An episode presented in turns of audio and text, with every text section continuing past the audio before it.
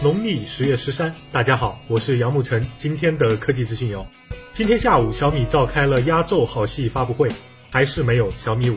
与昨天推测的一样，红米 Note 3的主要变化是金属后壳加入了指纹识别，电池容量四千毫安，有黑白金三色可选，八九九起售。三 G 运存，三十二 G 存储空间版，售价幺零九九，十一月二十七日首发。而小米空气净化器二。比上一代小了百分之四十，重量仅四点九千克，六百九十九起售。还有小米平板二，同样采用金属设计，搭载灵动 X 五 Z 八五零零处理器，二 G 运存，二 G 运存，机身厚六点九五毫米，重三百二十二克，支持 Type C 接口，有香槟金、太空银双色可选。十六 G 存储空间版九九九起售，而支持 Win 十系统的六十四 G 版本幺二九九起售。红米 Note 3确实性价比很高，但发布会最后雷军讲了半个小时的抒情散文，我真的被感动了。雷总，下次咱能不能换个背景音乐？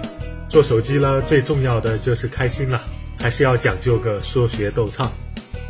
昨天一加官方确认将关闭全国的线下体验店，不过很快又补充到，北京和上海的一家自营店不会关闭。